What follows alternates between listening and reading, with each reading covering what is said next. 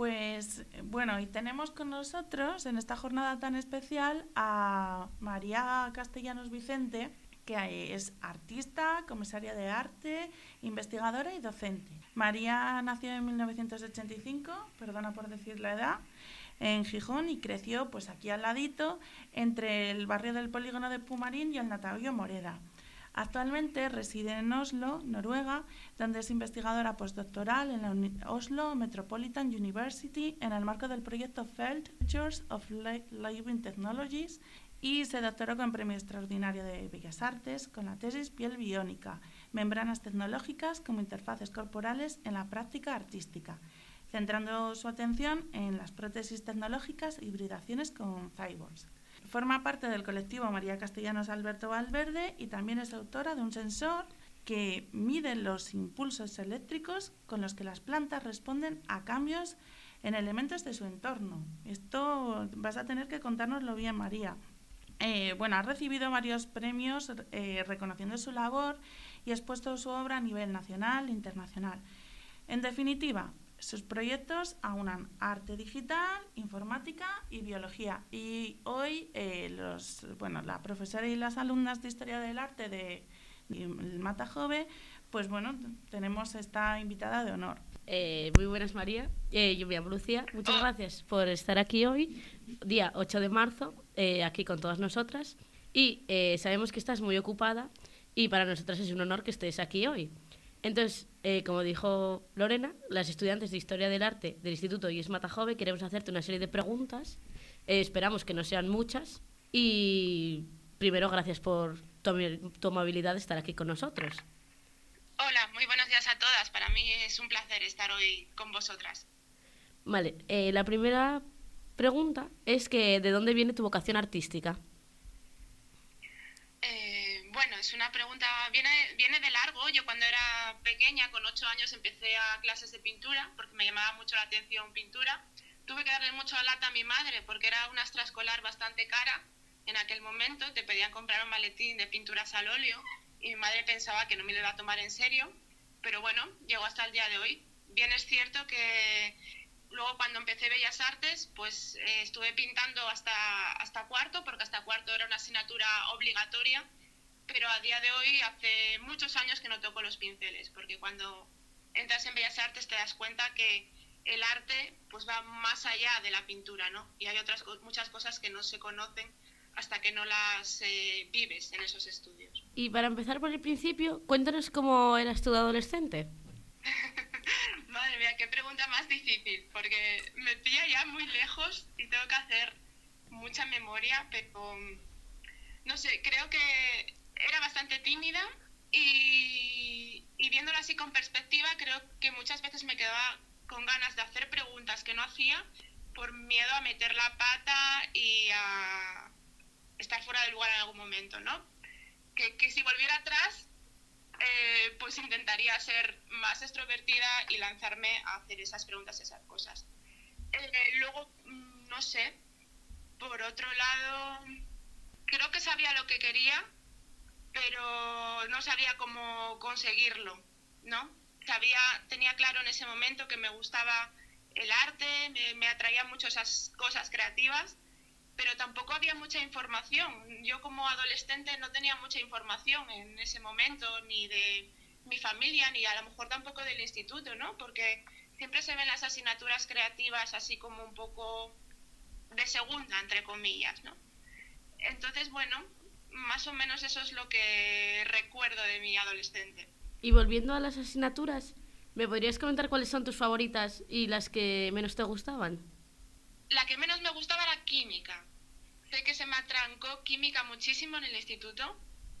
Me gustaba mucho, por supuesto, plástica. Eh, también me gustaba naturales y una asignatura que en su momento había, que a lo mejor ahora ya dejó de existir, que se llamaba Ciencias de la Tierra y del Medio Ambiente esa me llamaba mucho la atención y luego con los años comprendí que también es un tema que me interesa, ¿no? que está enlazado con mi, con mi práctica artística, todo lo que tiene que ver con el medio ambiente, con las plantas. O sea, me gustaban naturales, plástica, principalmente. Matemáticas eh, me gustó hasta el bachiller. En el bachiller se me complicó. Te entienden bien, María.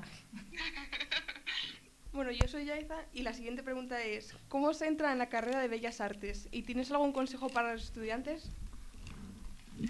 Pues eh, para hacer Bellas Artes tienes que hacer el bachiller, luego la prueba de acceso a la universidad y depende de la facultad, a veces tienes que hacer una prueba para entrar. En mi caso yo la tuve que hacer porque yo hice, yo, yo hice el bachiller de, de ciencias, el de salud, en su momento no hice el, de, no hice el bachiller artístico. Entonces me, me pedían obligatoriamente la Facultad de Pontevedra, donde finalmente estudié, en la que pertenece a la Universidad de Vigo, me pedían hacer una prueba de acceso por no tener el bachillerato artístico. Y la hice, también hice una prueba de acceso en Salamanca y pedí también para estudiar en Bilbao. En Bilbao no había prueba de acceso. En Salamanca aprobé el examen de acceso, pero no tenía nota de corte suficiente de la prueba de acceso a la universidad porque pedían un 8,8 de aquella, tenía un 7 y mucho. Así que finalmente pues fui a Pontevedra porque había hecho una prueba y la había aprobado, porque estaba entre Pontevedra y Bilbao. En Bilbao como no había prueba, pues finalmente decidí irme a Pontevedra. ¿Y cuál es tu proceso de creación? Bueno, el proceso de creación eh, yo creo que cambia con cada proyecto. Yo trabajo principalmente con proyectos, lo que quiere decir que tengo una idea de hacer una obra y la presento a una convocatoria para que me den ese dinero para poder hacer esa obra, ¿no? Entonces, el primer proceso es poner en un papel esa primera idea, donde lo más importante pues son los conceptos a trabajar, es decir, pues quiero trabajar eh, con las plantas porque sé que las plantas perciben el medio y con ello quiero hacer una obra que represente poéticamente ese sentir de las plantas, ¿no? Por ejemplo. Entonces escribo todo esto en un papel, eh, eso es súper resumido, pero lo tienes que hacer como más extenso, poner tus referencias, eh, poner el currículum, un dossier de trabajos previos y mandarlo a un concurso.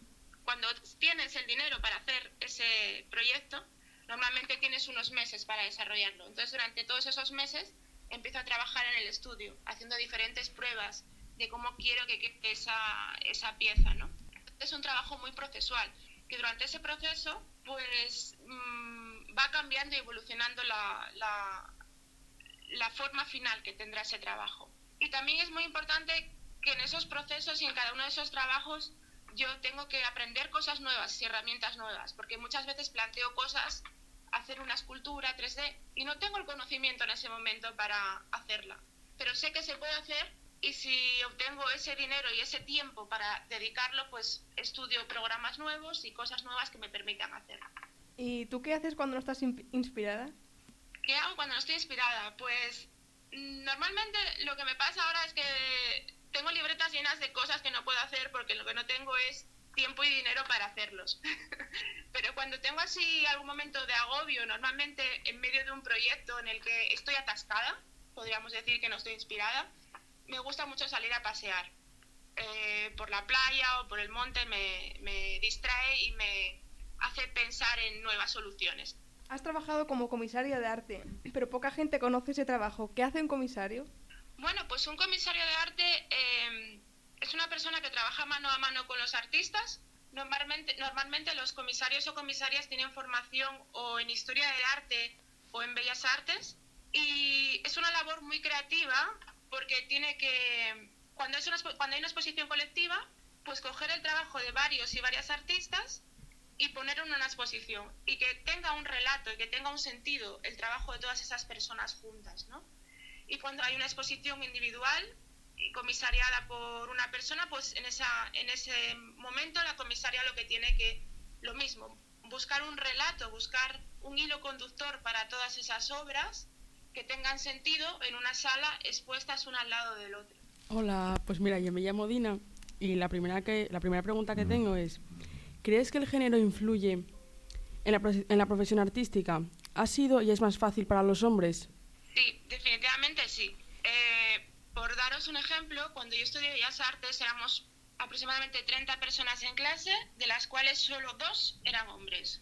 Eh, ¿Qué pasa? Que Bellas Artes es una carrera donde tú, eh, a pesar de lo que pueda pensar la gente, tienen muchas salidas porque tú puedes ser artista, puedes ser docente, puedes dedicarte al diseño, eh, a muchas cosas, ¿no? Trabajar en una empresa.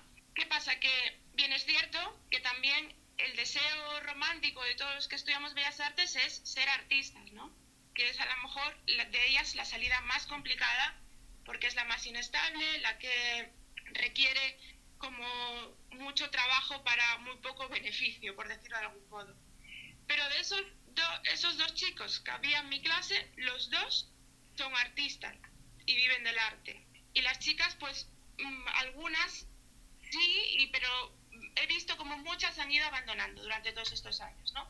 Teniendo que dedicarse a, a otras, a otras profesiones o, o readaptar eh, lo, que, lo que querían ser. Porque creo que tenemos eh, muchas obligaciones impuestas por, por la sociedad o muchos prejuicios, como por ejemplo, cuando eres artista artista visual hay también una opción que es eh, hacer residencias artísticas, donde te vas pues de 15 días a 3 meses a otra ciudad, a otro sitio, a producir obra, ¿no?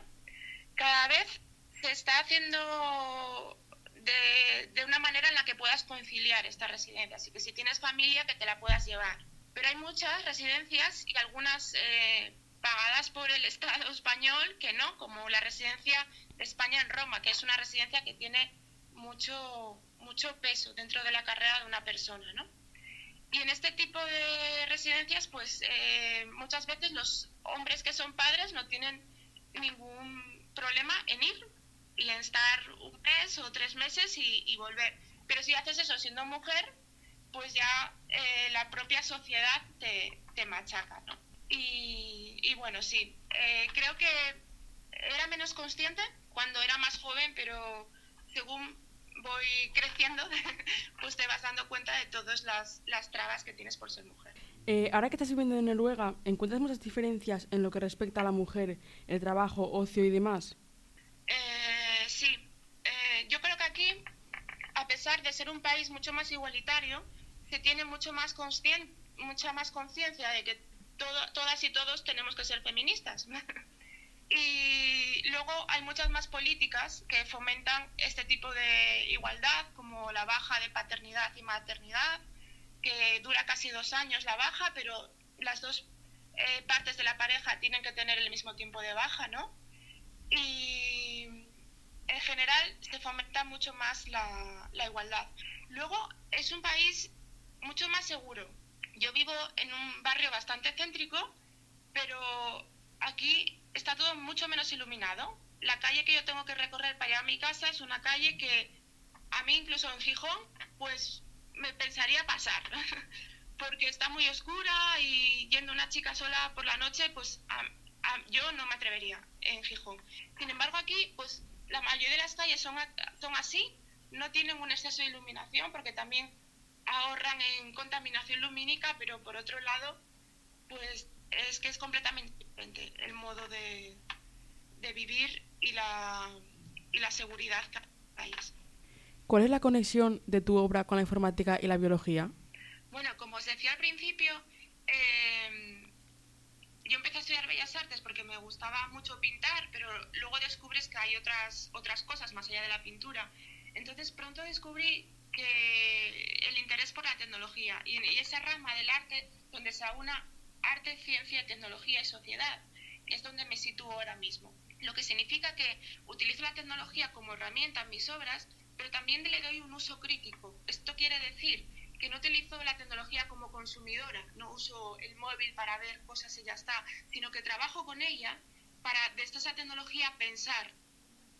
Os pongo un ejemplo. Utilizo eh, la tecnología para medir eh, la actividad eléctrica de, esta, de las plantas y a través de las plantas, con estos datos que obtengo de esa actividad eléctrica, tratar de descifrar este lenguaje de las plantas, porque conecto las plantas a sensores, eh, mido esta actividad eléctrica, que la, tras, la, que, la, que la traduzco a datos y con estos datos muevo robots, enciendo y apago luces, todo ello con los